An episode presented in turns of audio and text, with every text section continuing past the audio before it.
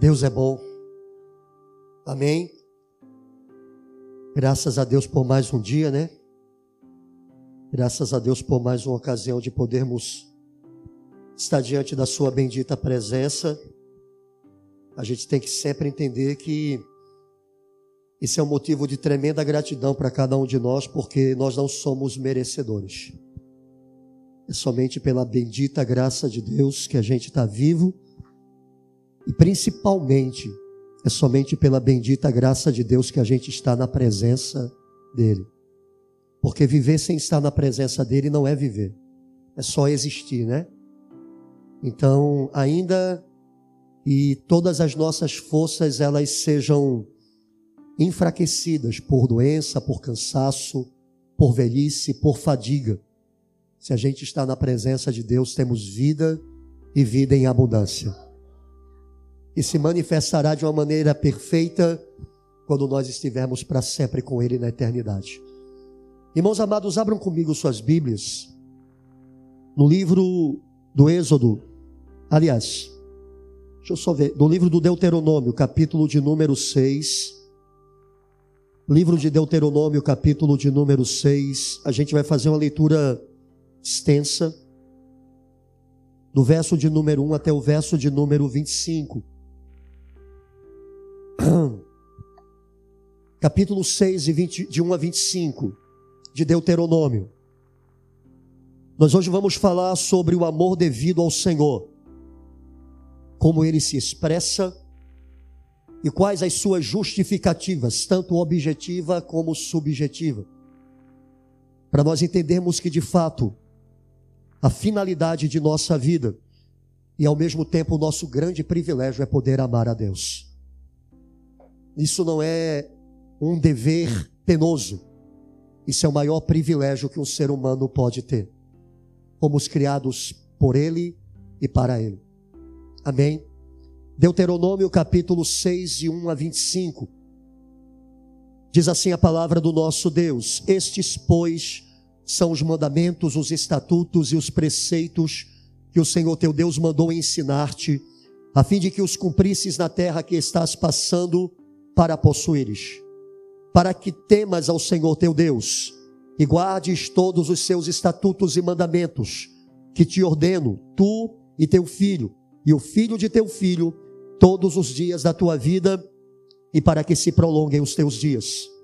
Ouve, pois, ó Israel, e atente que os guardes, para que te vá bem, e muito te multipliques na terra que emana leite e mel, como te prometeu o Senhor Deus e teus pais.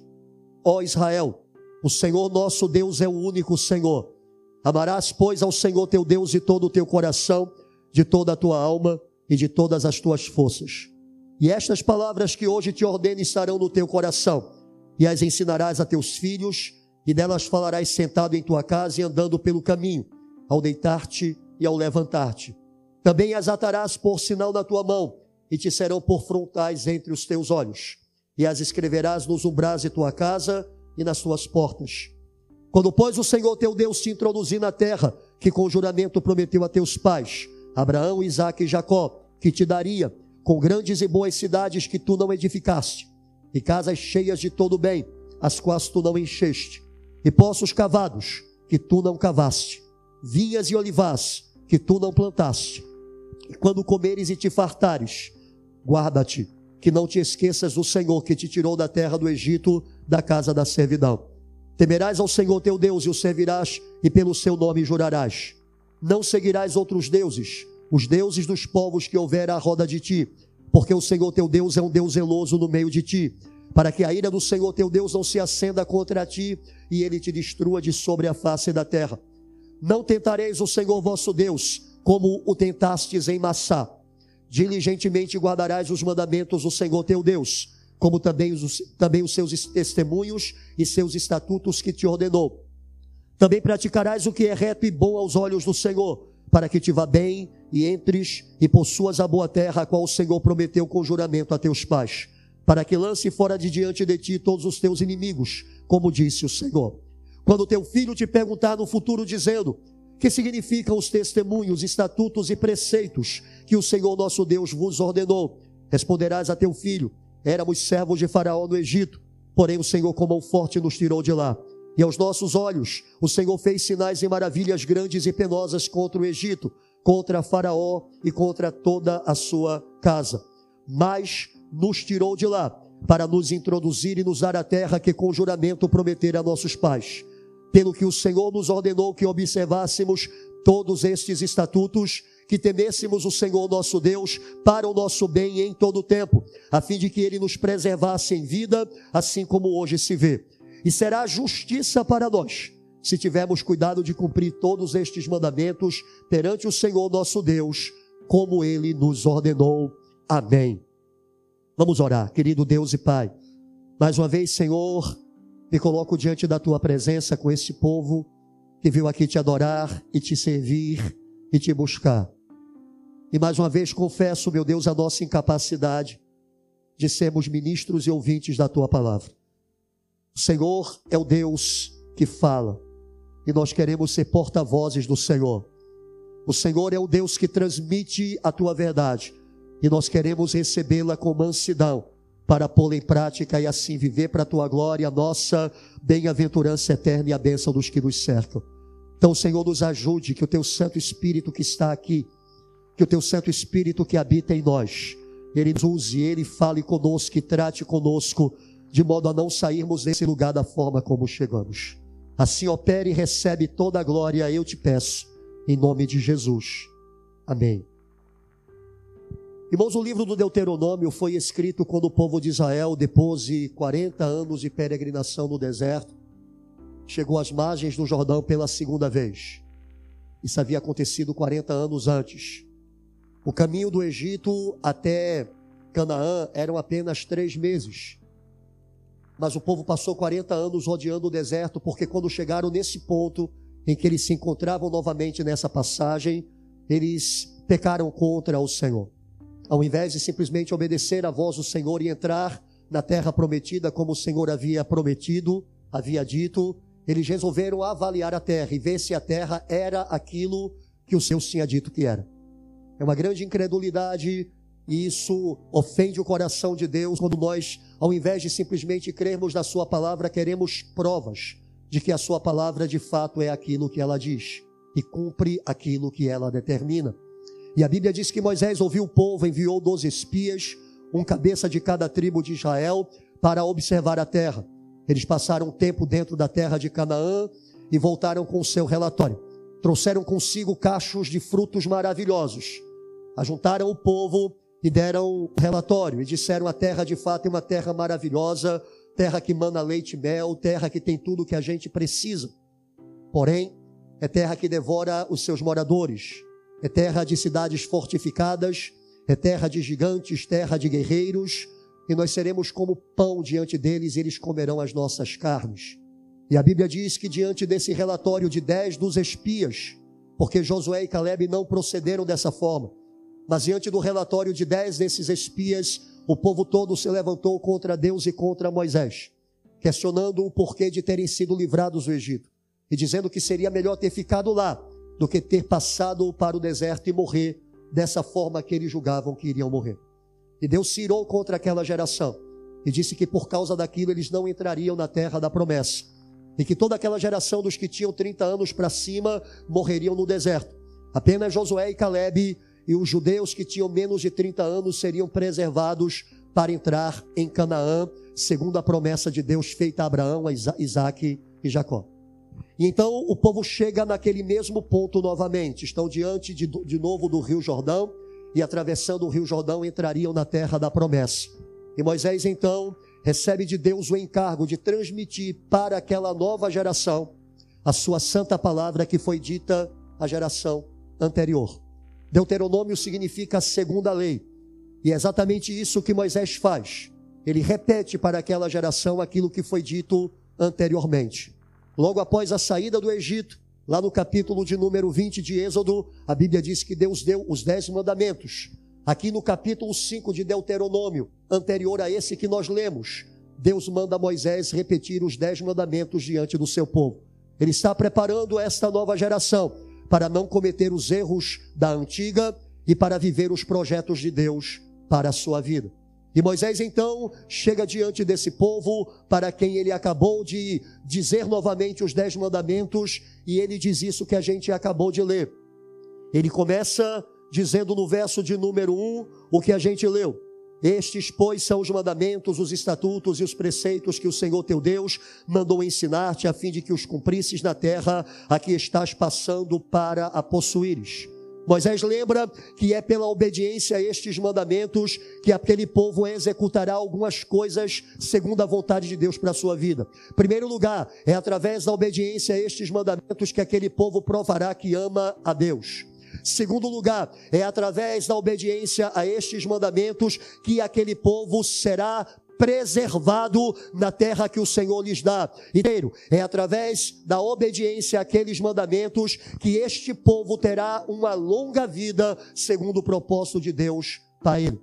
E por isso, o povo de Israel recebe esta instrução, e o livro de Deuteronômio é todo ele esta expressão da lei de Deus sendo repetida para que aquela geração atente e não cometa o erro da geração passada.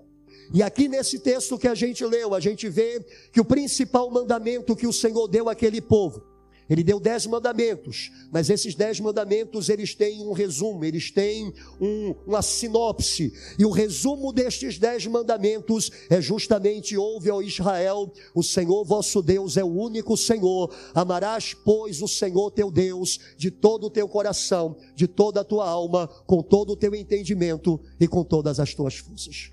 Foi exatamente esta passagem que o Senhor Jesus mencionou quando o, doutor da lei chegou para ele na última semana de sua vida antes da crucificação e perguntou: Mestre, qual é o grande mandamento da lei de Deus? O Senhor Jesus citou exatamente esta passagem de Deuteronômio capítulo 6 mostrando para aquele judeu e para todos os povos que ouvissem o Evangelho, que o supremo mandamento de Deus para a sua criação, para quem ele quer se revelar, com quem ele quer comungar, a quem ele quer abençoar, é justamente o mandamento de amá-lo sobre todas as coisas, de todo o coração, para todo o sempre.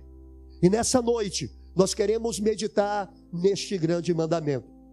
Nós queremos entender como este mandamento é exercido, como ele é obedecido, como ele é vivido por aqueles que dizem amar ao Senhor.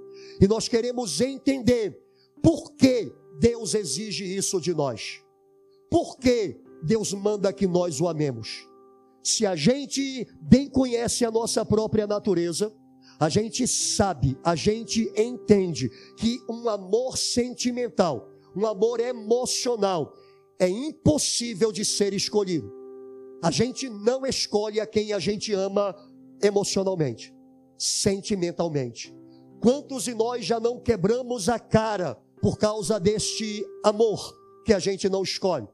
Os nossos pais chegaram para a gente e disseram: acaba com esse relacionamento, não te envolve com essa pessoa, vai dar problema, vai dar galho. A gente está vendo que isso não tem futuro, mas a gente diz: não adianta, eu amo, não adianta, eu gosto, não adianta, eu quero essa pessoa. E a gente então sabe que não consegue emocionalmente ou sentimentalmente escolher a quem a gente ama.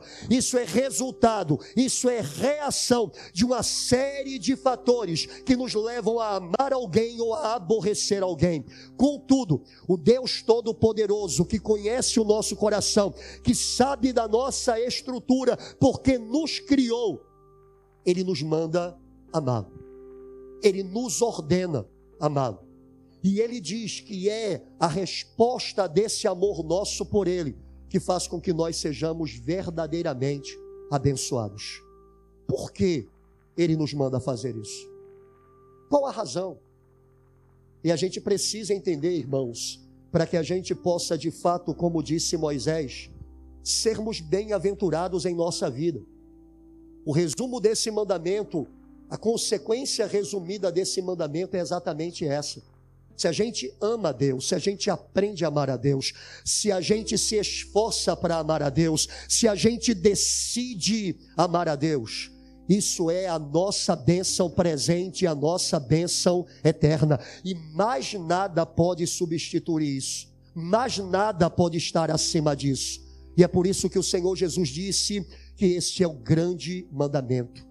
Ouve, ó Israel, o Senhor vosso Deus é o único Senhor.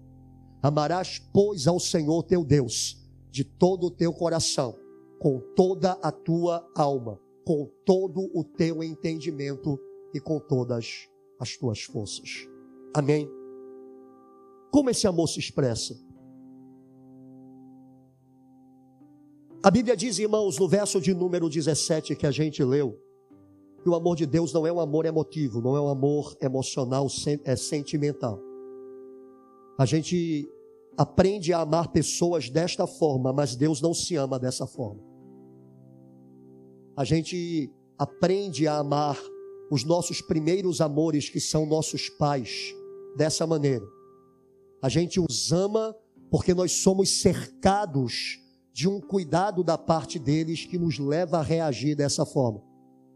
A gente ama os nossos irmãos, os nossos parentes, os nossos amigos pelos mesmos motivos. Depois a gente ama os nossos cônjuges pela mesma razão. Há nestas pessoas fatores que fazem com que a gente reaja a elas de maneira amorosa, um amor sentimental e emocional. Mas essa não é a maneira de se amar a Deus. Esse não é o jeito de se amar a Deus. E por quê? Porque este amor que a gente sente pelas pessoas, ele é um amor instável justamente porque amamos estas pessoas quando elas são amáveis, quando elas tratam a gente de maneira a nos fazer apreciá-las, respeitá-las e amá-las. Mas da mesma forma, quando estas pessoas agem conosco de uma maneira inapropriada ao nosso julgamento, de maneira que nos sentimos injustiçados, desrespeitados, destratados, nós consequentemente não as amamos desta mesma maneira. Porque este amor emotivo é reativo. Esse amor sentimental, ele é uma resposta àquilo que se faz conosco. E, consequentemente, nós amamos as pessoas emocionalmente quando elas nos dão a devida correspondência e nós nos ferimos, nos magoamos, nos chateamos, nos aborrecemos e até nos tornamos inimigos posteriores delas quando elas não agem dessa forma. Portanto, o amor para com Deus não é um amor baseado em sentimentos. Os sentimentos são instáveis. Os sentimentos são oscilantes. Eles ora estão de uma forma, ora estão de outra maneira. E por isso não se pode amar a Deus na base dos sentimentos. Se a gente quiser procurar justificativa primeiro em nossos sentimentos para amar a Deus, nós vamos nos encontrar muitas vezes desmotivados para amá-lo. E por isso a Bíblia diz que o amor a Deus não é uma reação sentimental, mas é uma atitude objetiva de obedecê-lo, porque é assim que ele quer ser amado. Em Deuteronômio, capítulo de número 6, verso de número 17, a Bíblia diz exatamente como Deus quer ser amado e como nós devemos amá-lo. A Bíblia diz assim: diligentemente guardarás os mandamentos do Senhor teu Deus, como também os seus estatutos e seus testemunhos aliás, e como também os seus testemunhos e seus estatutos que te ordenou. O amor que Deus espera obter do povo de sua aliança não é esse amor emocional, mas esse amor objetivamente obediente a Ele. Aquele que ama ao Senhor o obedece, a despeito de sentimentos, a despeito de emoções, a despeito de como está se sentindo. Essa é a maneira como Deus ordena que seja amado, e essa é a única maneira pela qual nós devemos amá-lo. De modo que nós devemos recusar todo sentimento que quer tirar-nos desse amor para com Deus, justificando a falta desse amor por qualquer motivo. Há pessoas hoje dentro da igreja que se dizem cristãs, que se dizem crentes, cujo amor para com o Senhor oscila por causa dos sentimentos.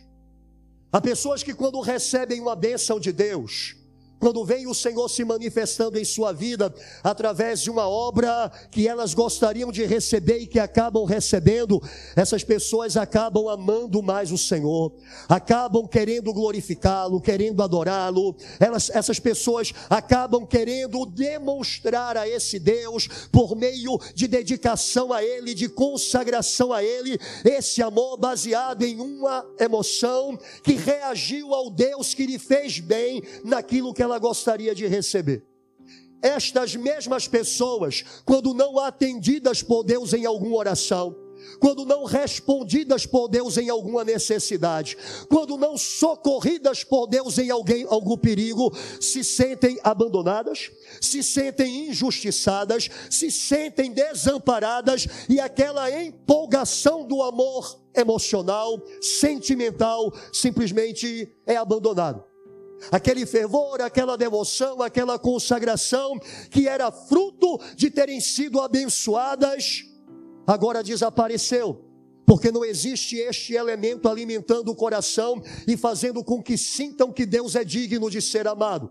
E elas então abandonam leitura da Bíblia, abandonam vida de oração, abandonam congregação, e quando a gente procura e pergunta o que está acontecendo, elas demonstram que estão chateadas com Deus, porque tiveram a expectativa em Deus de que alguma coisa fosse feita por Ele na sua necessidade, e essa coisa não aconteceu.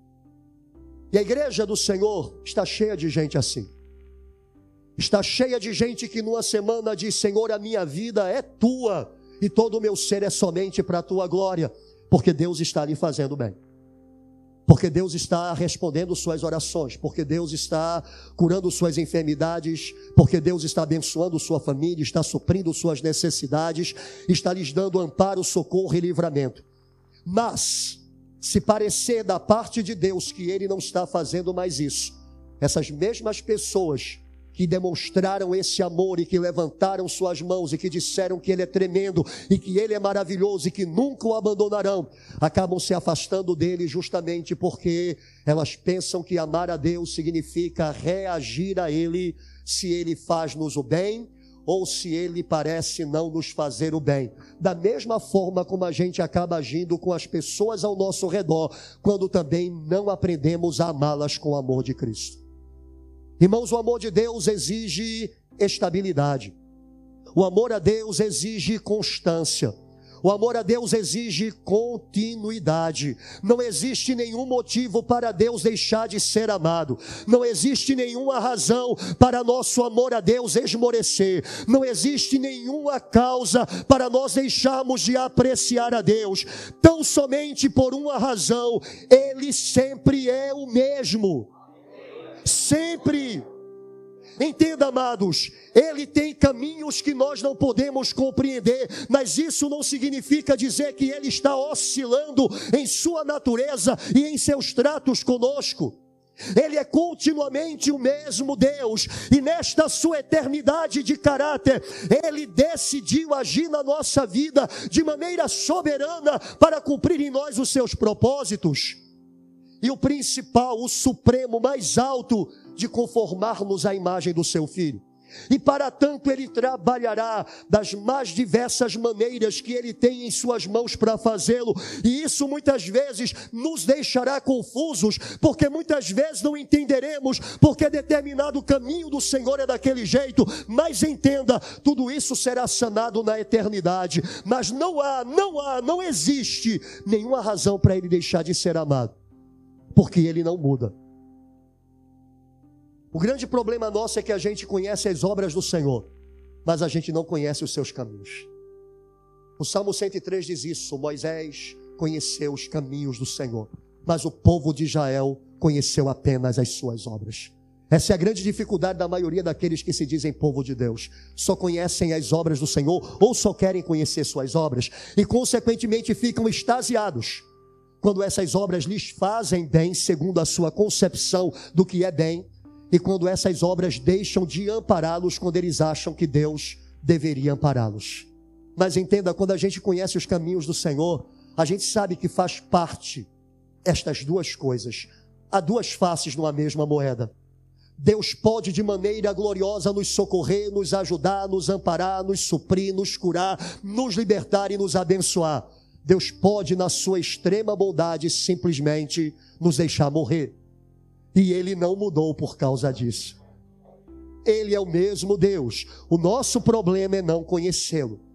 O nosso problema é apenas nos fixar em Suas obras e julgar que as Suas obras são maiores do que Ele. E isso faz com que a gente ou ame mais ou ame menos.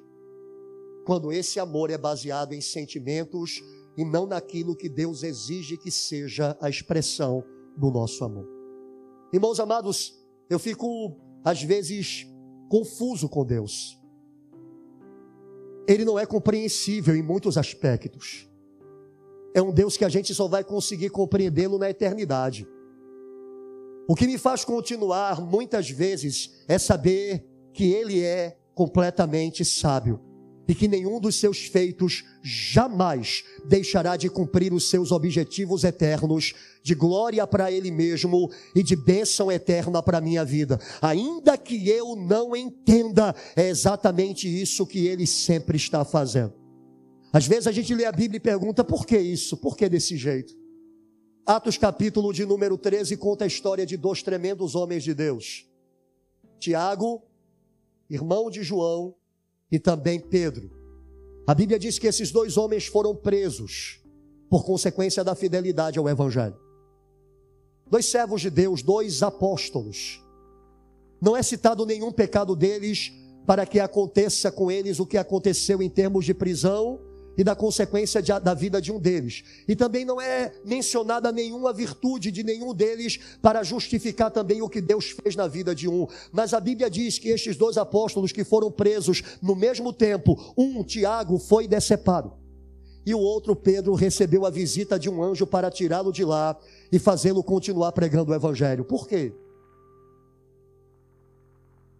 Deus amou mais a Tiago do que a Pedro? Ou Deus amou mais a Pedro do que Tiago, menos a Tiago do que a Pedro? Não. Ele simplesmente tinha caminhos diferentes para Tiago e para Pedro. Ele decidiu soberanamente glorificar a ele, fazer bem eterno a Tiago, deixando-o morrer. E ele decidiu soberanamente glorificar o seu nome e fazer um bem eterno a Pedro, livrando-o da prisão e dando continuidade ao seu ministério. São caminhos diferentes de um Deus que nunca muda. Se a gente não entende isso, irmãos, a gente fica confuso, porque ora ele vai tirar a gente da cadeia, mas ora ele vai deixar a gente morrer. E se o nosso amor por ele é baseado naquilo que ele faz conosco em suas obras, a gente ora vai amá-lo mais e ora vai amá-lo menos. Mas entenda, o amor devido a Deus não é isto. O amor devido a Deus não tem oscilação. O amor devido a Deus não tem é, uma efetividade maior em algum momento e uma efetividade menor no outro momento, de acordo com os tratamentos de Deus. Ele é o tempo todo do mesmo jeito. E por quê? Porque o amor a Deus é expresso em obediência. E obediência, irmãos, não é para ser exercida em algum tempo da nossa vida, em algum momento, em alguma circunstância, mas é para ser exercido o tempo todo, porque Ele é Senhor. Vou ler de novo o verso 17. Diligentemente, que significa cuidadosamente, zelosamente, guardarás os mandamentos do Senhor teu Deus, como também os seus testemunhos e seus estatutos que te ordenou. E quando a gente vai para o Novo Testamento, o Senhor Jesus, Deus feito carne, Emmanuel, Deus conosco, o Deus que quer ser amado, ele demonstra exatamente isso para o seu povo. Vá comigo para o Evangelho de João, capítulo número 14. Vamos ouvir o próprio Cristo falando sobre o amor que ele quer do seu povo, o amor que ele quer da sua igreja. O Deus de Israel se manifesta em Cristo Jesus para poder revelar o que é que ele quer novamente, e ele mostra novamente que quer ser amado, e ele então mostra de uma maneira muito clara e objetiva que tipo de amor é esse com o qual ele quer ser amado.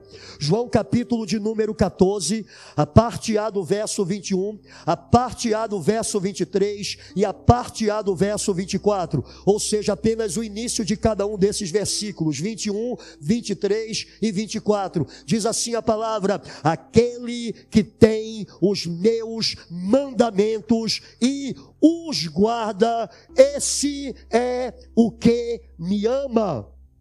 Verso 23: Se alguém me ama, guardará a minha palavra. Verso 24: Quem não me ama, não guarda as minhas palavras.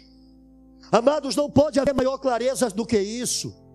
Aqui temos o Senhor não falando por enigmas, não falando por parábolas, não falando por mistérios, mas abrindo o seu coração. O Senhor Deus no Antigo Testamento, lá em Deuteronômio, capítulo de número 5, verso de número 29, vai dizer: Ah, quem dera que eles me temessem, quem dera que eles me amassem, para guardarem todos os dias os meus mandamentos, a fim de que o bem fosse feito a eles e a seus filhos para sempre. O Deus eterno suspira pelo amor do seu povo. E o Deus eterno mostra que o seu povo não sabe amá-lo. Por consequência, que o seu povo quer tratá-lo da mesma forma como tratado outras pessoas. Entende, irmãos, na vida cristã, nem as pessoas nós podemos tratar com esse tipo de amor. Imagine o Deus Todo-Poderoso. Se a gente for tratar as pessoas com esse tipo de amor emotivo que a gente aprendeu a desenvolver e expressar desde a nossa concepção, a gente vai ter um monte de inimigo, um monte de pessoas que a gente não vai se dar bem, que a gente vai torcer a cara, que a gente vai passar para o outro lado da rua se vendo no mesmo caminho que o nosso. Porque esse amor emotivo é sempre reativo, é sempre resposta àquilo que fazem conosco. E a Bíblia diz que a gente deve amar inimigo, que a gente deve orar por quem persegue, que a gente deve abençoar a quem maldiz e não amaldiçoar. A Bíblia diz que a gente deve dar comida ao nosso inimigo que tiver fome, dar bebida ao nosso adversário quando ele sede. Se estas pessoas que nos fazem mal, elas devem ser tratadas com este amor estável, que é obediência à palavra no que tange a elas, quanto mais o Deus Todo-Poderoso, que é inteiramente digno de amor o tempo inteiro. Por isso, esse Deus que suspira, dizendo: Quem dera que eles me amassem vem em carne e diz ao seu povo o que significa esse amor. Aquele que me ama guardará os meus mandamentos. Filho, você pode chorar em todo culto. Você pode ter uma veia artística, poética, que você componha odes, poemas, poesias de amor a Deus, que deixem embasbacados Castro Alves, Olavo Bilac, você pode ter um coração cheio de melodias, que você escreva hinos de amor ao Senhor, que deixa até mesmo Salomão dizendo: Mas rapaz, eu não amarro o cadastro do sapato dessa pessoa. Mas entenda: se você não obedece a Deus, você não ama. Você pode chorar em cada culto, você pode estribuchar em cada culto, você pode se emocionar, se arrepiar quando ouve uma mensagem, quando canta um cântico a Deus. Você pode ter todas estas reações que em si mesmas não tem erro nenhum, mas se você não obedece a Deus, você não o ama. Deus não é amado por nossas emoções, Deus é amado por nossa obediência. Deus é amado quando nós nos rendemos a Ele, não por causa de um poder superior a nós, mas porque este poder resolveu atrair-nos não por poder, mas por amor. O amor de Cristo nos constrange, disse o apóstolo Paulo. Jesus disse: Vocês me amam porque eu amei vocês primeiro. Ah, em Deus justificativas mais do que plausíveis para ser amado, mas entenda, ele não quer a instabilidade dos nossos sentimentos, que podem e devem ser afetados no amor a ele, mas ele quer a estabilidade constante de nossa obediência. Porque, amados, poderá chegar momentos que, como Jó, a gente fique sem saber da resposta. Jó ficou sem saber de resposta para tanta coisa na vida dele. O coitado do Jó indagou, indagou, indagou, indagou, indagou, indagou. E Deus simplesmente mostrou para ele a sua soberania, não lhe deu nenhuma causa daquilo que estava acontecendo. Era tudo que Jó queria saber. Por que é que isso está ocorrendo? E Deus só fala de sua soberania. Só fala de seu direito de exercer soberania sobre todas as coisas. Deus só fala de seu poder. Jó perguntou, perguntou, perguntou, perguntou. E Deus chegou para Jó e não respondeu o que Jó queria saber. Mas entenda, embora Jó não tenha sido atendido nas suas dúvidas, Jó disse: Eu sei que o meu redentor vive. E que em breve ele se levantará sobre a terra. E disse: Ainda que ele me mate, eu adorarei. Esse é o amor verdadeiro, irmãos. Jó devia estar muito confuso e o sentimento de Jó bastante afetado. Mas Jó não deixou de amar ao Senhor na obediência à sua palavra. Ainda que ele me mate, Quantos de nós podem dizer isso, ainda que eu morra? Ainda que ele me mate, ainda que ele me desampare. Todavia eu o adorarei, eu o servirei. Irmãos, esse é o amor que Deus espera do seu povo. E esse é o amor que o bendito Espírito Santo veio fazer com que a gente fosse capaz de desenvolver. Em Romanos capítulo de número 5, o apóstolo Paulo vai dizer isso. E a esperança não desaponta, porque o amor de Deus está derramado em nossos corações pelo seu Espírito que nos foi dado. Porque Deus colocou o seu amor em nossos corações para nós podermos amá-lo. E que amor é esse? É obediência à sua palavra. Você não vai encontrar, escute isso. Nós somos uma geração que muitas vezes é denominada de geração de adoradores extravagantes. Já ouviu essa expressão? Adoração extravagante. É adoração nos cultos que faz com que as pessoas chorem, levantem as mãos, caiam no chão, estribuchem, estremeçam, se arrepiem, se abracem num êxtase que parece uma espiritualidade tremenda. Irmãos, em nenhum lugar das Escrituras, entenda, em nenhum lugar das Escrituras, há quatro evangelhos contando a história do nosso bendito Salvador. Em nenhum lugar Jesus diz: Eu te amo, Deus. Leia de Mateus capítulo de número 1 até João capítulo de número 21. Passe pelos quatro evangelhos. E você não vai encontrar Jesus, o Senhor, o Filho amado, dizendo uma vez ao Pai: Pai, eu te amo. O pai disse do filho: Este é o meu filho amado em quem eu tenho todo o prazer. Mas o filho em nenhum momento disse: Pai, eu te amo. Mas será que Jesus não amava a Deus? Como ele amou a Deus? Obedecendo em tudo. O pai sabia que o filho lhe amava mais do que tudo, porque o filho o obedeceu acima de tudo. Irmãos, essa é a única expressão de verdadeiro amor para com Deus. É a única coisa que faz com que o seu coração seja cheio deste amor nosso para com Ele, porque é exatamente isso que Ele quer receber e foi isso que Ele enviou o seu Espírito para gerar em nós. Por isso a gente precisa aprender. Deus deve ser amado, mas não é um amor emotivo, não é um amor sentimental. Eu repito, o nosso a nossa emoção, nosso sentimento vai acompanhar e deve acompanhar o nosso amor ah, deliberado para com Deus em obediência. Mas entenda, amado, isso às vezes vai faltar, porque às vezes vamos ficar confusos, às vezes vamos, vamos ficar sem respostas, às vezes vamos ficar sem compreensão. Mas se nós o amamos, a gente vai dizer: Senhor, eu não sei o que fazer, mas os meus olhos estão postos em Ti. O Senhor continua sendo o amor da minha vida. O Senhor continua sendo aquele a quem mais eu amo e não é porque a gente tem sentimento que esteja nesse momento ah, sendo alimentado para isso, mas é porque a gente tem consciência, tem convicção de que Ele é digno de ser amado. Então entenda, amados, amar a Deus é obrigação, amar a Deus é mandamento, amar a Deus é ordem do Senhor. E eu repito, a gente não consegue ah, ordenar o nosso amor para quem quer que seja, ele é apenas fruto de uma reação emocional. Mas para com Deus, como esse amor não é um amor emocional, prioritariamente Ele ordena, porque esse amor deve ser uma decisão de vontade de obedecer a Sua palavra. deve ser uma decisão de nossa alma de fazer aquilo que ele diz, ainda que a gente esteja em trevas sobre algum aspecto de nossa vida e dos seus tratos conosco. O nosso coração permanece iluminado com a sua dignidade e a gente decide ficar do seu lado, aconteça que aconteça.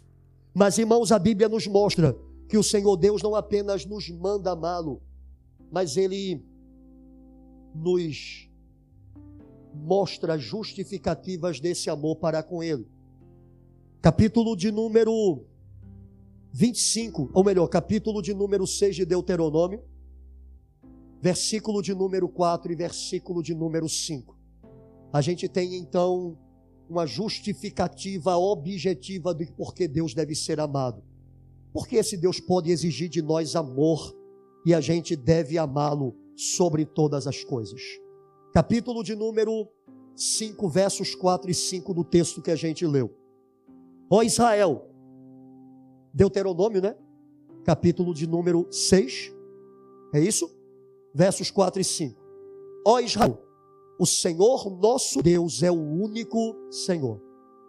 Amarás, pois, ao Senhor teu Deus de todo o teu coração, de toda a nossa, a tua alma e de todas as nossas forças. Irmãos amados, aqui está a justificativa objetiva amarás ao Senhor teu Deus de todo o coração. O Senhor Jesus repete essa resposta quando a gente, como a gente já mencionou, quando o, o doutor da lei chegou para aprová-lo e perguntou qual o maior mandamento da lei, ele disse exatamente isso. Mas entendo, o Senhor não foi diretamente ao ponto de dizer amarás ao Senhor teu Deus de todo o coração. Ele mostrou que esse primeiro mandamento está atrelado ao versículo anterior que diz: O Senhor teu Deus é o único Senhor. A gente não pode amar a Deus se a gente não compreende quem Ele é. Não pode. A gente falou sobre isso ontem. A gente mostrou que para a gente poder viver uma vida agradável a Deus, precisamos de fidelidade e idoneidade, fidelidade de respeito à vida. E Salomão recebeu essa instrução de Davi, quando Davi disse: Filho meu, conhece o Deus de teu pai e serve-o com o coração perfeito e o espírito voluntário. Não há como servir a Deus adequadamente sem conhecê-lo. Não há como amar a Deus apropriadamente sem conhecê-lo. Irmãos, enquanto a gente não for tomado pelo conhecimento de Deus, para saber quem Ele é, a despeito de qualquer coisa, a gente vai ter instabilidade, a gente vai ter oscilações. Mas quando a gente sabe quem Deus é, o nosso coração, ele é amparado por uma âncora firme e segura para a nossa alma. E é por isso que a gente tem neste mandamento uma palavra anterior a ele que está diretamente associada a ele. E o Senhor Jesus prova isso quando ele, ao ser indagado sobre o grande mandamento, não diz apenas amarás ao Senhor teu Deus, mas diz antes: ouve, pois, ó Israel, o Senhor teu Deus é o único Senhor. Eu preciso entender o que isso significa. Amados, as nossas Bíblias em português no Antigo Testamento, na sua grande maioria, as versões mais antigas, mais arcaicas, elas continuam preservando o nome Jeová no Antigo Testamento. Então, se você pega um Almeida Revista Corrigida de uma edição antiga, se você pega um Almeida Corrigida Fiel, você vai encontrar o nome Jeová. Mas a maioria de nossas Bíblias transliteradas para o português, você vai encontrar o nome Senhor toda em maiúsculas. Todas as vezes que você encontrar no Antigo Testamento o nome Senhor toda em maiúsculas, isso é uma transliteração do nome Jeová. Naquele versículo estava o nome Jeová, ou Iavé, ou Javé, como ah, as versões variam, mas na verdade, para o português, o nome próprio de Deus, ele foi substituído pelo termo Senhor, muito pela dificuldade de tradução desse nome. O nome de Deus é um nome excessivamente difícil de compreender em uma transliteração objetiva. O mais próximo que se chegou da, do entendimento do que este nome significa é que Deus é para todo sempre aquilo que Ele é. Ele é constantemente o mesmo. Ele é o eterno e definitivo eu sou, em quem não há sombra e nem variação de mudança, em quem há constância de caráter e personalidade que não pode de modo algum ser alterado. E este nome que é apenas um tetragrama no hebraico, que é, na verdade, alguns dizem impronunciável, ele foi traduzido para o português ou por Jeová, ou por Iavé, ou por Javé. E aí, para simplificar nas Bíblias em português, foi substituído este nome pelo nome Senhor, toda em maiúsculas. Então, por exemplo, você vai chegar no Salmo de número 110, quando a Bíblia diz assim: Disse o Senhor ao meu Senhor. É um texto messiânico, é um texto que fala de uma fala do Deus Pai com Deus Filho. O primeiro Senhor está todo em maiúscula, se referindo a Jeová. O segundo Senhor tem apenas o, a, o S, a letra inicial em maiúscula, designando a Cristo. Porque todas as vezes que o Deus eterno é mencionado no Antigo Testamento, ele é mencionado nas nossas traduções em português mais modernas como Senhor, todas elas em maiúscula. E entende, irmãos, esse nome significa que Deus é absolutamente o mesmo Deus, sem possibilidade de variação. E a gente precisa conhecê-lo. O Senhor vosso Deus, todo em maiúscula, é o único Senhor, no sentido de um único amo, no sentido de único rei, no segundo, no sentido de única autoridade absoluta de todo o universo. O Senhor vosso Deus é o único Senhor, Senhor como seu nome e Senhor como seu título. O Senhor vosso Deus, o seu nome é o único Senhor, o seu título de realeza, de soberano, de rei, de todo poderoso sobre todas as coisas. E isso implica, irmãos, que ele é de uma constância estável, sem alteração, e que ele é para sempre aquilo que ele disse.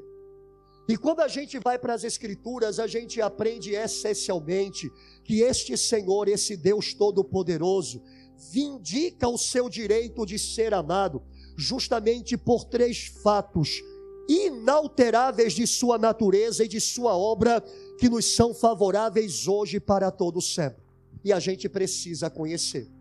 Primeira destas coisas, este único Senhor é o único Criador. Não existe Criador além de Deus. Não existe outro que tenha criado todas as coisas visíveis e invisíveis além do Senhor. Ele é aquele que, pela palavra do seu poder, fez tudo existir. Do nada, ele chamou à existência tudo que vemos, tudo que conhecemos e, inclusive, tudo que desconhecemos. Não há nada que não tenha sido feita por ele, e sem ele, nada do que foi feito se fez. Por isso, a gente precisa saber que Deus vindica o direito de ser amado pelo fato de ele ser o único criador de todas as coisas, inclusive o único criador da nossa própria vida. Venha para a palavra do Senhor e vamos ver o que está escrito em Isaías capítulo de número 45, versos 12 e 18. Isaías capítulo de número 45, versos 12 e 18. A palavra de Deus diz assim: Eu é que fiz a terra e nela criei o homem. As minhas mãos estenderam os céus e a todo o seu exército dei as minhas ordens, porque assim diz o Senhor que criou os céus, o Deus que formou a terra, que a fez e a estabeleceu, não a criando para ser um caos, mas para ser habitada. Eu sou o Senhor e não há outro. Deus vindica o seu direito de ser amado por ser o único Senhor, e Ele, como único Senhor, é o único Criador. Amados, nós devemos a nossa existência única e exclusivamente ao poder desse Deus exercido para nos criar. Nenhum de nós estaria aqui para contar história se Deus não tivesse nos criado segundo a sua vontade e para a sua glória. Nenhuma das coisas que a gente vê e se maravilha existiriam se Deus não tivesse pela palavra do seu poder criado a estas coisas. E Deus se apresenta ao homem, se revela ao homem como Deus Criador, para que justamente o homem, como parte de sua criação, entenda que foi criado para o louvor da sua glória e deve louvá-lo, deve adorá-lo hoje e para todos sempre. Amém. Ele é o único Criador e não há outro além dele. Entende, irmãos? O homem pode avançar em ciência, em conhecimento, em sabedoria, mas o homem não pode criar absolutamente nada. Porque criar significa exatamente criar a partir do nada. Quando a Bíblia diz que no princípio criou Deus os céus e a terra, os estudiosos do hebraico dizem que o verbo criou significa criar do nada, a partir do nada. Havia só caos, só vazio, só trevas. E Deus, do caos, trouxe ordem. Do nada, fez tudo. Das trevas, criou luz. Ele é o Deus que não precisa de matéria-prima original, ele é a própria matéria-prima original. Tudo é dele, por ele e para ele. O homem, por mais que avance na ciência, não consegue criar um púlpito se não tiver madeira primeiro para isso. Ele não consegue fazer um piso se não houver rocha primeiro para isso. Ele não consegue criar um pedestal se não houver borracha primeiro para isso. Ele toma do que Deus criou do nada e dessa matéria-prima ele desenvolve, ele aperfeiçoa, ele faz alguma coisa. Somente Deus cria do nada. Somente Deus é Deus Criador. E é por isso que ele tem o direito de vindicar ser amado. Vá comigo também para o livro de Isaías, agora no capítulo 44, você estava no 45, volta um pouquinho, e no capítulo 44, verso de número 24, a Bíblia diz assim: Assim diz o Senhor, teu redentor, e que te formou desde o ventre eu sou o Senhor que faço todas as coisas, que sozinho estendi os céus e espraiei a terra. Quem estava comigo? Aleluia. Sozinho, único, todo-poderoso, soberano, todo criativo. Esse é o Deus que fez todas as coisas segundo a vontade do seu poder o Deus único que é Pai, Filho e Espírito Santo. Isso é um nó no juízo. Eu sozinho fiz tudo. Mas a Bíblia diz que o Senhor Jesus é aquele por quem tudo se fez e sem ele nada do que foi feito se fez, porque este Deus único é ao mesmo tempo um Deus trino esse único ser de uma única substância é ao mesmo tempo três pessoas, e isso é glorioso, e isso faz com que ele seja mais espantoso ainda. Ele tem o direito de ser amado, porque este Deus criou tudo do nada, sozinho, sem ajuda de ninguém. Anjos não lhe ajudaram, ele os criou também. Homens não lhe ajudaram, ele os fez também. Amados, não há ninguém que possa dizer: Eu estive lá e fiz uma coisinha. E é isso que ele diz a Jó, né? Jó, me diga aí como é que foram feitas as estrelas, os exércitos do céu. Você deve saber, você estava lá. É tão inteligente, tão sábio, tão capaz ao ponto de me indagar. Então você sabe, me diga aí como é que foi feito. Bora trocar uma ideia entre duas pessoas muito bem sábias. E Jó teve que dizer: Senhor, eu antes te conhecia de ouvir falar, mas agora os meus olhos te viram e eu me arrependo. A gente precisa se arrepender da nossa ignorância de Deus e dizer: Senhor, abre os olhos do meu entendimento, faz-me te conhecer. Minha grande deficiência é o quão pouco eu te conheço. Me faz te conhecer para que eu possa te amar mais. Amém? Irmãos, Deus também vindica ser o único amado, porque Ele é o único é, provedor para toda a sua criação. Deus não é apenas aquele que criou todas as coisas, Ele é aquele que sustenta todas as coisas pela palavra do seu poder. A gente só está aqui porque Deus tem sustentado a nossa vida. Você pode ser de melhor é, poder aquisitivo, de um menor poder aquisitivo, O seu dinheiro não lhe sustenta a vida, a sua falta de dinheiro não tira a sua existência. Deus tem lhe sustentado, Deus tem lhe provido, Deus tem lhe dado tudo o que é necessário para a vida e para a piedade. Ele é o único Deus sustentador de todas as coisas.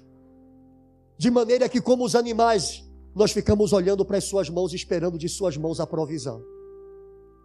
O homem cego, o homem ateu, o homem sem Deus, o homem que não conhece, infelizmente muitos crentes batem no peito e dizem que só tem as coisas porque trabalham para ter. Você só trabalha porque Deus te dá saúde. Você só trabalha porque Deus te dá força. Você só trabalha porque Deus abriu uma porta de emprego para você. Você só trabalha porque Deus não permitiu que o teu patrão te demitisse no último corte. Você só tem o que você tem, só é o que você é, só pode o que você pode, porque um Deus provedor é Senhor sobre a tua vida e Ele tem o direito de ser amado por você. Você tem o dever de amá-lo, porque sem Ele você não é absolutamente nada. Irmão, abra sua Bíblia no Salmo de número 104. Salmo capítulo de número 104. Vamos ler o verso 24 e também os versos de 27 a 28. Salmo capítulo 24, versículos 27 a 28. A palavra do Senhor diz assim: Ó Senhor, quão multiformes são as tuas obras, todas elas as fizeste com sabedoria. A terra está cheia das tuas riquezas. Todos esperam de ti que lhes deis o sustento a seu tempo. Tu lhe dás e eles o recolhem. Abres a tua mão e eles se fartam de bens. Aleluia. Hoje eu me acordei porque o Senhor renovou sua misericórdia na minha vida. Hoje eu consegui até agora fazer duas refeições porque o Senhor colocou comida na mesa da minha abençoada mãe e a gente pôde comer. Hoje eu estou aqui de pé porque o Senhor me tem dado saúde para continuar de pé. Hoje eu estou falando porque o Senhor me dá voz para poder falar. Hoje eu estou raciocinando porque o Senhor me dá lucidez e sobriedade para poder raciocinar e articular argumentos. Amado, eu não tenho nada que não proceda dele. Absolutamente nada. Ele é o Deus provedor de todas as coisas. Entende, irmãos? Deus não provê apenas quando Ele opera milagres maravilhosos. Ele está operando o tempo todo. Cada batida do nosso coração é uma provisão dEle. Cada respiração nossa é uma provisão dEle. Irmãos, Ele tem nos sustentado e isso é maravilhoso. Quando a gente entende isso, amados, a gente tem um coração que pode descansar um coração que pode sossegar. Porque entenda, esse Senhor que sustenta é imutável. É imutável. É impossível que ele deixe de ser quem ele é. O apóstolo Paulo, escrevendo aos Filipenses, falando de sua necessidade que foi suprida por aqueles irmãos, ele vai abençoando, vai abençoar-lhes dizendo: "O meu Deus, segundo a sua riqueza em glória, há de suprir cada uma das vossas necessidades em Cristo Jesus". Sabe o que Paulo estava dizendo? Vocês só me deram alguma coisa porque primeiro receberam dele e vocês vão continuar recebendo dele, porque é impossível que ele deixe de fazer isso. Oh, amados, isso é glorioso, a gente não tem que temer. É difícil a gente raciocinar dessa maneira porque a gente é imediatista. Quando falta o feijão no armário, a gente fica preocupado. Quando falta o dinheiro para pagar o boleto, a gente fica preocupado. Quando alguma coisa não acontece como a gente acha que deve acontecer, a gente fica preocupado. Mas entenda o pequeno rebanho, não precisamos temer. Ao Pai agradou dar-nos o reino agradou a Ele cuidar de nós, ser o nosso Jeová Jirê, o nosso provedor, o nosso supridor. Ele proveu desde um cordeiro para nossa redenção até todas as outras coisas. Não nos falta nada de Sua parte. E a gente pode descansar nisso. A gente pode dizer, Senhor, não estou entendendo nada, mas eu confio no Senhor. Eu creio que a teu tempo e a teu modo vem resposta vem suprimento, vem o que eu preciso. E eu quero entender que o que eu preciso não é o que eu acho que eu preciso, mas o que é o que o Senhor generosamente me dá, me dê graça para entender. O nosso Deus tem o direito de vindicar o nosso amor porque Ele supre-nos, Ele sustenta-nos. Desde a menor criatura que habita nesse planeta, a microscópica, até um ser tão complexo como nós, seres humanos, chamados de a coroa da criação de Deus, Deus tem sustentado tudo. Ele sustenta a nossa atmosfera, Ele sustenta nossas águas, Ele sustenta nossas terras, Ele sustenta nossos vegetais, Ele sustenta nossos minerais, Ele sustenta a nossa vida. Oh, irmãos, o profeta Zacarias, ele faz um resumo da criação de Deus, eu acho que é no 13 terceiro capítulo do seu livro. E ele diz que Deus criou os céus, criou a terra e criou o espírito do homem que nele está. Isso é de uma grandeza incomparável. Entende, irmãos, este é o único planeta habitado em todo o cosmos. Em todo o vasto universo criado por Deus, este é o único planeta habitado. Deus criou todo o cosmos para sustentar este planeta.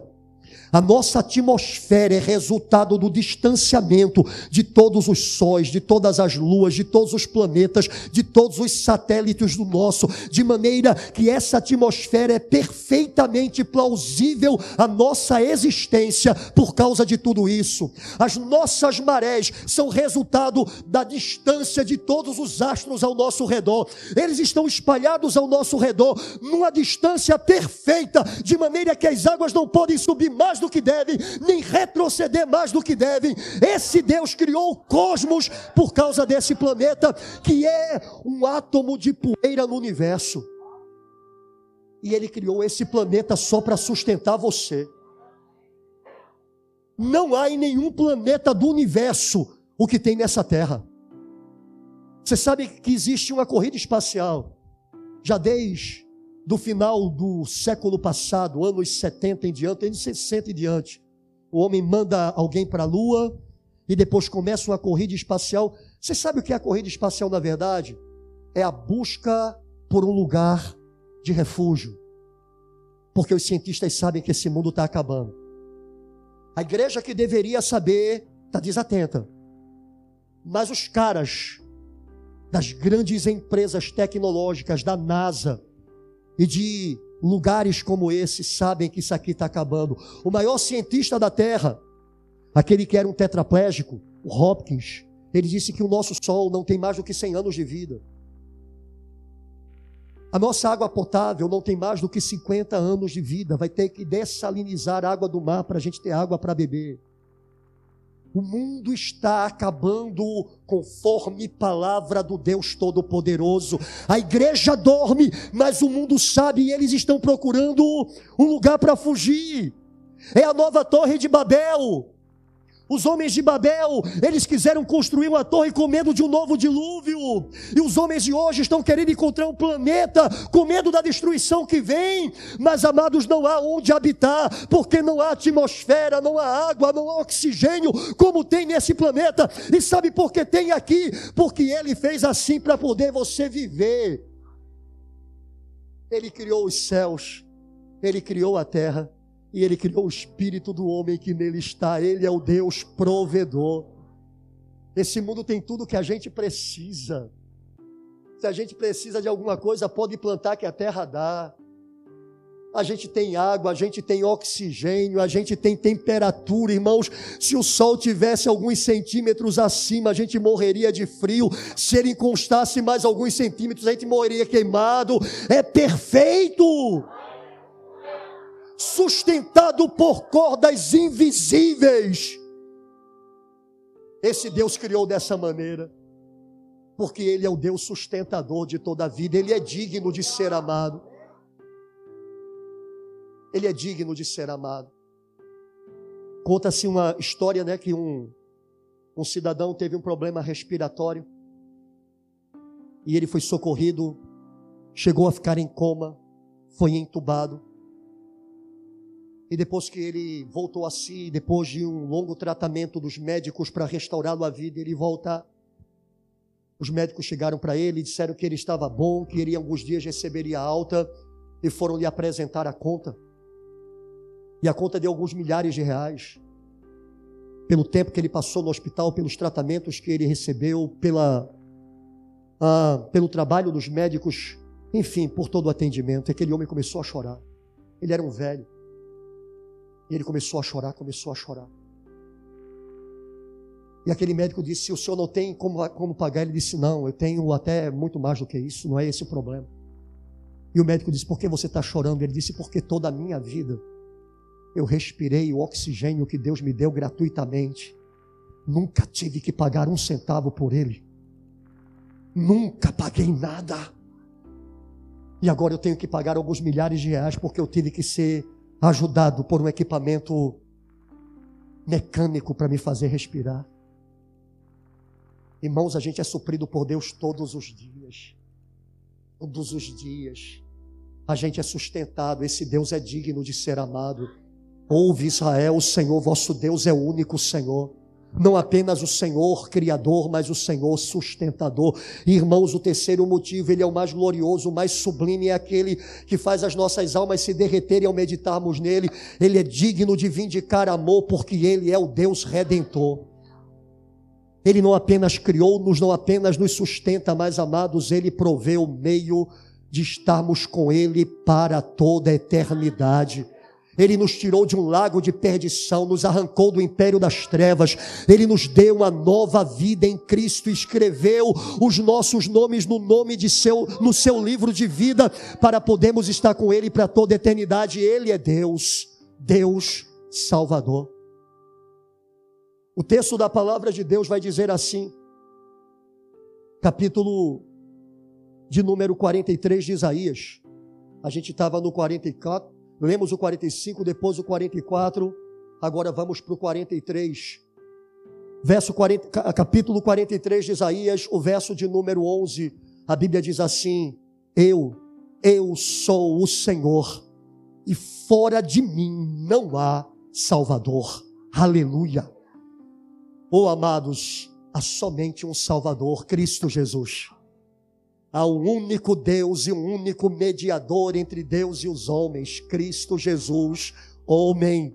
Quem tem o filho tem a vida, quem não tem o filho não tem a vida, mas sobre ele permanece a ira de Deus. Todo que invocar o nome do Senhor será salvo. Amados, esse Deus não se limitou a nos criar e a sustentar a nossa vida, mas Ele nos deu a eternidade no Seu Filho, na Sua presença, e isso é maior do que todas as coisas, porque, amados, não importa o quanto experimentemos de Deus nesta vida, isso não pode se comparar com a glória que em nós há de ser revelada é infinitamente menor. Você pode ter um emprego maravilhoso, você pode ter um bom salário, você pode ter condições de desfrutar dessa vida, indo para os melhores restaurantes, passando as férias nos melhores lugares da nossa nação e do exterior. Você pode se vestir da maneira mais adequada, fazer os melhores cursos, você pode ter tudo o que esse mundo pode lhe fazer desfrutar. Entenda, não se compara com a glória que nós receberemos em Cristo. Paulo disse: nem olhos viram, nem ouvidos ouviram, nem jamais penetrou no coração do homem o que Deus tem preparado para aqueles que o amam. Bendito seja o seu nome. E ele fez isso, irmãos, nos dando um redentor. A gente estava perdido, a gente estava condenado, a gente nasceu assim, a gente estava marchando a passos largos para o inferno. E esse Deus envia o seu filho para salvar a nossa vida. Ele vem se humanizando, se tornando como nós, carne, homem de dores que sabe o que é sofrer, para poder levar sobre si nossos pecados, nossas iniquidades e nos fazer um povo eleito de Deus para a glória do seu santo nome. Amados, nós precisamos precisamos reconhecer a Cristo como único Salvador e ter nisso o nosso maior motivo de amar a Deus sobre todas as coisas. Ele nos amou primeiro. Ele pagou o preço pelo resgate da nossa alma. Ele nos deu uma eterna salvação. E por isso ele deve ser amado sobre tudo. Segundo aos Coríntios capítulo 5, versos 14 e 15 diz: "O amor de Cristo nos constrange, porque julgamos isto. Se um morreu por todos, logo todos morreram. E ele morreu para que os que vivem não vivam mais para si mesmos, mas por aquele que por eles morreu e voltou a viver. Cristo Jesus morreu para nós podermos amar a Deus. Nós não podíamos amá-lo estando em pecado como nós estávamos mas ele morre para nos regenerar, ele ressuscita para nos levar a Deus, para que nós, regenerados, nascidos de novo, habitados pelo Espírito, capacitados pelo Espírito, possamos agora amar a Deus sobre todas as coisas e amar ao nosso próximo como a nós mesmos. Irmãos, essas são as três justificativas objetivas do porquê devemos amar a Deus. Ele é o único Criador, ele é o único sustentador e Ele é o único Salvador. A gente hoje tem todas estas coisas graças a esse Deus que nos amou e a si mesmo se entregou por nós. Mas para concluir, existe também uma justificativa subjetiva pela qual nós devemos amar a Deus. Entenda, abençoados. A justificativa objetiva se centra no que Deus é. Ele é criador, ele é sustentador e ele é redentor. A justificativa subjetiva está atrelada ao que ele faz a nós, ao que ele realiza em nós, ao que nós experimentamos da parte dele por causa de tudo isto, o que ele é. Porque Deus não é um Deus distante em seus atributos. Os seus atributos nos são favoráveis os seus atributos nos são acessíveis, de maneira que tudo que Ele é, Ele é para a sua glória, mas também para nos fazer bem. E quando a gente conhece o bem que recebemos de Deus, a gente entende que não podemos fazer outra coisa a não ser amá-lo. Pedro disse para o Senhor: Senhor, tem muita gente te abandonando por causa do teu duro sermão. E o Senhor disse: Vocês também querem ir? Vocês podem ir, a gente não está nem dentro de um salão para ter porta para passar. Vocês estão no meio do deserto. Tem caminho para longe para todo lado. Vocês também querem ir embora? E Pedro diz: Para quem iremos nós? Só tu tens as palavras da vida eterna. Irmãos, quando a gente entende quem esse Deus é e o que ele fez por nós, não há caminho de volta.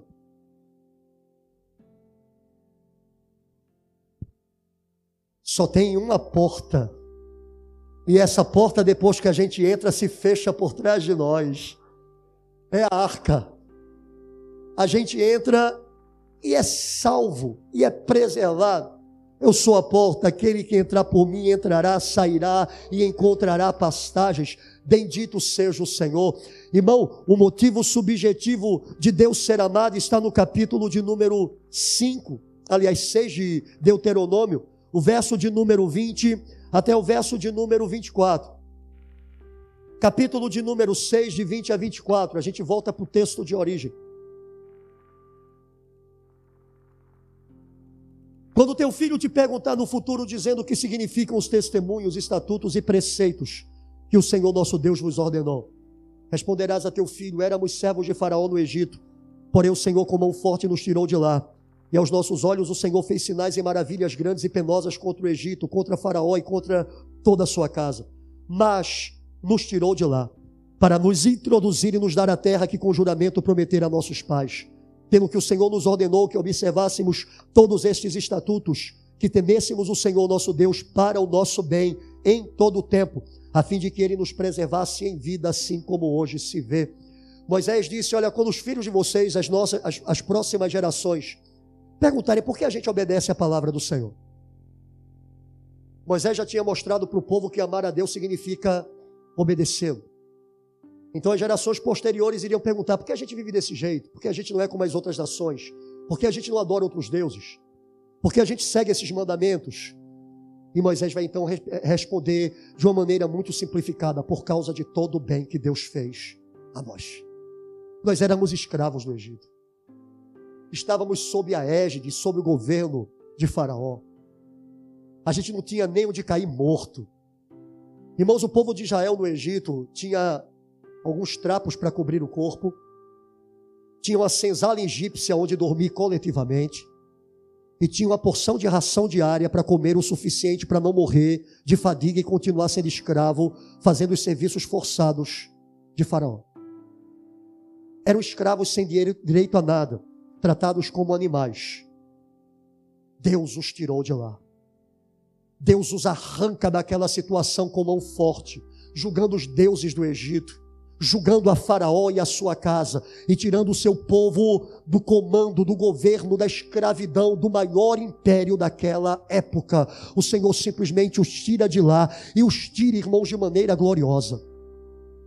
Temos estudado sobre a casa de Deus. A Bíblia diz que a casa de Deus, ela foi edificada, o tabernáculo, com os materiais que Deus disse que deveria receber para fazer isso. Capítulo de número 25 de Êxodo, do verso 2 ao 7, o Senhor vai dizer a Moisés: Você vai requerer da mão desse povo uma oferta de ouro, de prata, de pedras preciosas, madeira de acácia, peles caríssimas, tecidos caríssimos e especiarias para os incensos. Irmãos, isso é dito àquele povo um mês depois daquele povo ter sido tirado da escravidão aonde eles viviam dessa maneira. De onde esse povo tirou isso?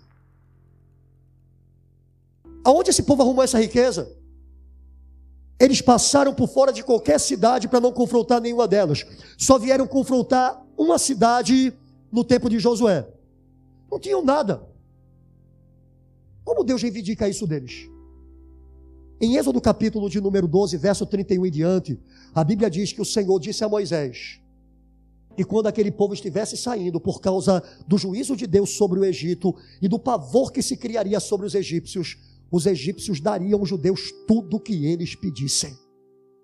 E os judeus pediram ouro, prata, pedras preciosas e todas aquelas coisas. E a Bíblia diz: Deus fez os israelitas acharem graça diante dos egípcios, de modo que eles os saquearam.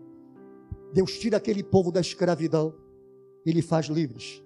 Deus tira aquele povo da miséria e os torna milionários, demonstrando que tudo que aquele povo tinha era produto da grande salvação de Deus. Deus deu e depois Deus reivindica, porque é assim que a casa de Deus se edifica, é com algo que Deus requer de nós, mas não que tínhamos, porém que Ele nos deu na redenção. Irmãos amados, isso é glorioso. O Deus Todo-Poderoso diz: vocês devem me obedecer porque eu faço bem a vocês. Por que nossos pais fazem isso? Por que nossos pais vivem desse jeito? Por que não somos como as outras nações? Porque o nosso Deus tem feito bem a nós. Nos tirou do Egito, nos fez atravessar o Mar Vermelho, nos deu água lá de Mara, que era amarga, Ele transformou em água doce, mandou codornizes para o deserto, nos supriu de maná do céu, fez com que as nossas roupas não se desgastassem no corpo, nossos sapatos não se desgastassem nos pés. Ele mandou a sua nuvem de dia, Ele mandou a sua coluna de fogo de noite, nunca nos faltou nada. É por isso que nós o obedecemos. Irmãos, nós devemos obedecer ao Senhor por causa da grande redenção que Ele nos deu em Cristo Jesus. A libertação do povo de Israel do Egito é uma linda figura da redenção que temos em Cristo, mas não chega nem aos pés dela. Porque o povo de Israel tinha Faraó como seu tirano, nós tínhamos Satanás. O povo de Israel era escravo no Egito, nós éramos escravos no império das trevas. E a Bíblia diz sobre os israelitas: Ele vos tirou de lá para vos introduzir e vos dar uma terra que com juramento prometeu dar a vossos pais. Paulo vai dizer: Ele nos arrancou do império das trevas e nos transportou para o reino do Filho do seu amor. É incomparável é incomparável. Se aquele povo tinha motivo para ser grato a Deus pelo que Deus lhe fez na salvação do Egito, nós temos muito mais razões. Porque, irmãos, Canaã poderia ser invadida por inimigos, Canaã poderia ser saqueada, mas o reino de Cristo é um reino eterno. O reino de Cristo é de eternidade em eternidade. E por isso as bênçãos que temos são bênçãos eternas, são bênçãos atemporais, bênçãos que não se desgastam, bênçãos que não perecem. Como Pedro disse, é uma redenção inviolável. E a gente então tem motivo para ser grato ao Senhor e amá-lo de todo o coração. Nós temos. Porque Cristo Jesus, o Redentor, Ele nos fez povo de Deus. Pedro diz assim: a gente não era nem povo, mas agora a gente é povo de Deus. A gente não tinha alcançado misericórdia, mas agora a gente alcançou misericórdia. Meu Deus, que amor é esse? Esse amor deve ser correspondido em obediência, em devoção, em contrição, em sujeição. Amados, não importa o que aconteça conosco, Deus é digno de ser amado e o seu amor deve ser expresso através de obediência ao Deus Todo-Poderoso. Não abra mão disso. Seja como Jó e diga ainda que eu morra, eu todavia o louvarei. Eu termino essa ministração fazendo a pergunta que o Senhor Jesus fez a Pedro e que é feita a cada um de nós. Capítulo de número 21 de João, verso de número 15. João capítulo 21, verso de número 15. E a gente encerra.